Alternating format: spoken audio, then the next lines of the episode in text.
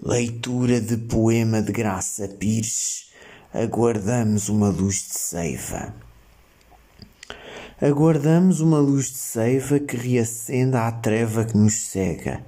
Uma luz que não fira a brancura dos muros nem as sombras dos alpendres onde plantámos as gestas bravas. Uma luz que devolva à terra a farta lembrança das nascentes uma luz para ficar como herança quando as aves da morte se afastarem para sempre deste caos que assustadoramente nos acusa.